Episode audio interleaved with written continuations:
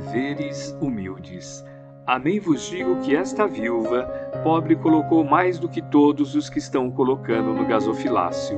Marcos capítulo 12, versículo 43. Abracemos felizes as atividades obscuras que a vida nos reserva. Grande é o sol que sustenta os mundos e grande é a semente que nutre os homens. Engenheiros planificam a estrada, consultando livros preciosos no gabinete, e a breve tempo, larga avenida pode surgir da selva. Entretanto, para que a realização apareça, tarefeiros abnegados removem estorvos do solo e transpiram no calçamento. Urbanistas esboçam a planta de enorme edifício, alinhando traços nobres ante a mesa tranquila, e é possível que arranha-céu se levante, apressado, acolhendo com segurança numerosas pessoas.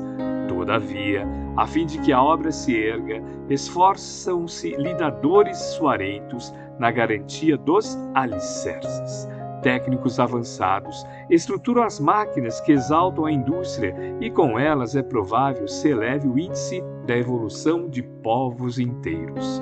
No entanto, para que isso aconteça, é indispensável que operários valorosos exponham as próprias vidas junto aos fornos candentes de ferro e aço negociantes, em prol, arregimentam os produtos da terra e por eles conseguem formar a economia e o sustento de grandes comunidades.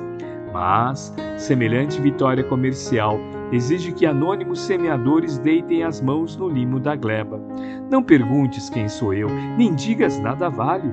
Honremos o serviço, que invariavelmente nos honra, guardando-lhe fidelidade e ofertando-lhe as nossas melhores forças, ainda mesmo quando se expresse através de ocupação supostamente esquecida na retaguarda.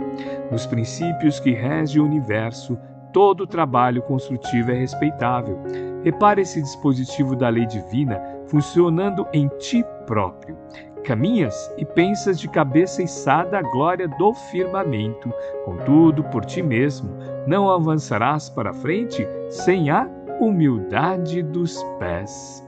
Emmanuel, psicografia de Francisco Cândido Xavier, obra Livro da Esperança, capítulo 34.